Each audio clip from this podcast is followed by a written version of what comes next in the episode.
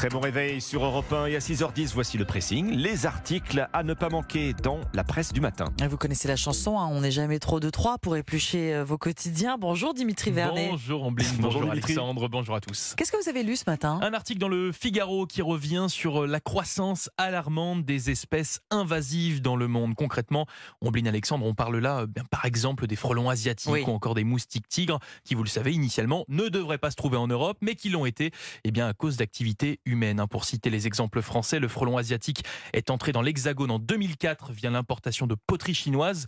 2004, c'est également l'année d'arrivée du moustique tigre qui, de son côté, a profité du commerce de pneus pour s'importer. Bon voilà, et ça c'est un bref aperçu, hein, car selon un rapport publié hier par des experts biodiversité de l'ONU, en tout dans le monde, 37 000 espèces exotiques envahissantes ont été euh, introduites dans Ah oui. d'autres milieux que les leurs, euh, dont 3500 plantes, animaux ou encore microbes qui sont très Mm. nuisibles, très nuisibles.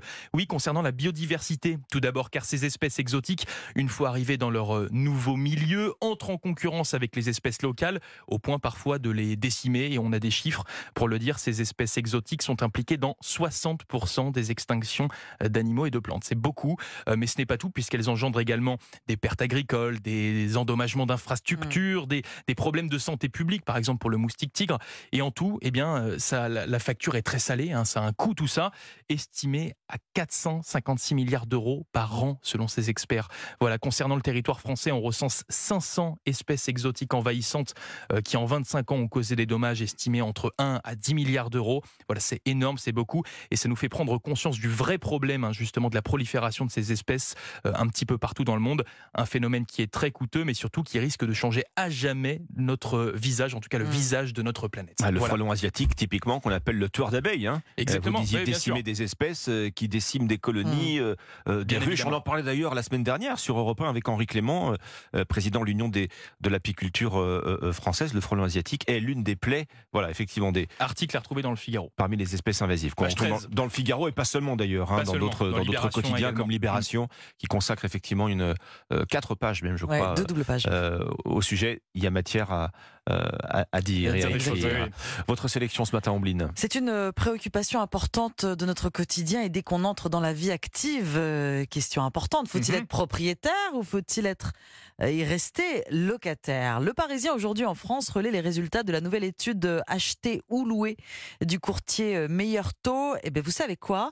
Les propriétaires perdent l'avantage. Oui, en 2023, en moyenne, il faut rester propriétaire 15 ans et 6 mois pour que l'achat de son logement soit plus intéressant que la location. D'accord, 15 ans et 6 mois, c'est deux ans de plus qu'en 2022, c'est sur- c'est surtout 10 ans de plus qu'en 2021. Comme Ah quoi, oui, ça va vite. Durée d'amortissement 15 ans. Oui, alors c'est une moyenne. hein. Certaines villes s'en tirent mieux que d'autres. Meilleur taux, c'est basé sur un logement d'une surface de 70 mètres carrés. Euh, pour les propriétaires, euh, ont été pris en compte notamment les charges et la taxe foncière. Alors concernant les villes où la durée nécessaire de détention de son logement pour rentabiliser son achat explose, il y a par exemple Perpignan. Il faut rester dans, ces, dans les murs au moins 10 ans contre 2 ans en 2022. Oui, ça va très Ouais, vite. ouais. À Aix-en-Provence, on est passé de 8 ans l'an passé à 21 ans. Perpignan et Aix-en-Provence, deux exemples de villes qui ont séduit les Français euh, après le Covid et, et encore la- l'an dernier. L'appel du Sud. Mmh. Exactement, on combine ici attractivité plus taxe foncière en hausse, plus envolée des taux d'intérêt. Voilà pourquoi c'est de plus en plus cher. En revanche, c'est mieux à Lyon, même s'il faut quand même 22 ans hein, pour rentabiliser son logement. C'est mieux qu'en 2022, lorsqu'il en fallait 28. À Orléans, compter 13 ans au lieu de 20 l'an dernier. Je vous donne Paris 30 ans. Allez-y. 30 ans pour être 30 ans, une génération, euh, même plus. pour rentabiliser Ouais, son, son logement contre 3 ans et demi à Saint-Etienne.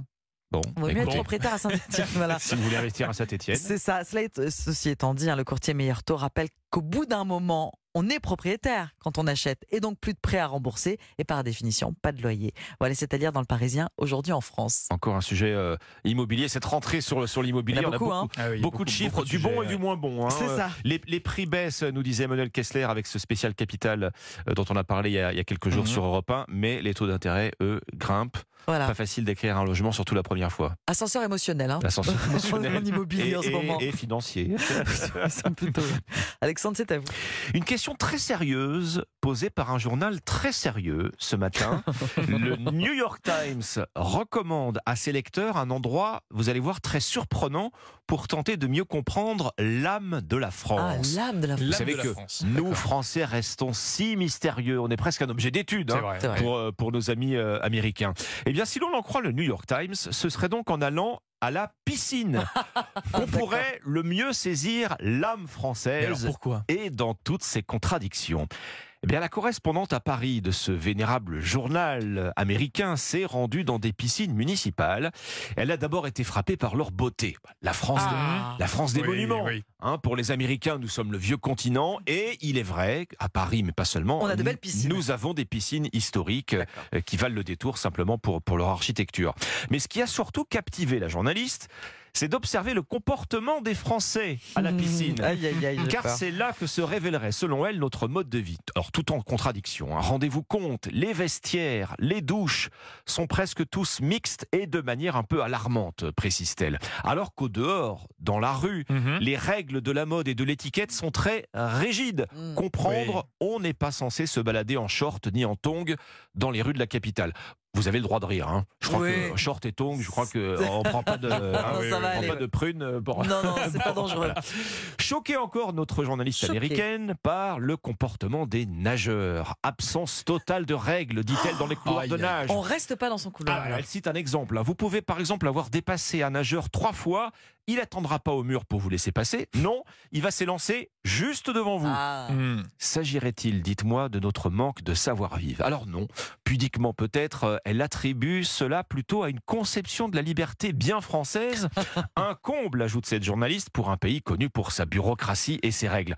Vous vous rendez compte tout ce qu'on peut aller pêcher à la piscine? c'est Non, c'est- dire. c'est- On n'aurait c'est- jamais C'est imaginé. une hein. source de renseignements et d'enseignements. La, la piscine comme objet d'étude euh, Incroyable. sociologique. Vous pouvez retrouver tout ça en français dans le texte, dans le Huffington Post. Merci. Plongeons dans ce papier fort intéressant ce matin. Ouais. Et pas de plat, hein. juste un, Non, plongeon plat, non, hein, non, bien orienté. Merci Alexandre, merci Dimitri.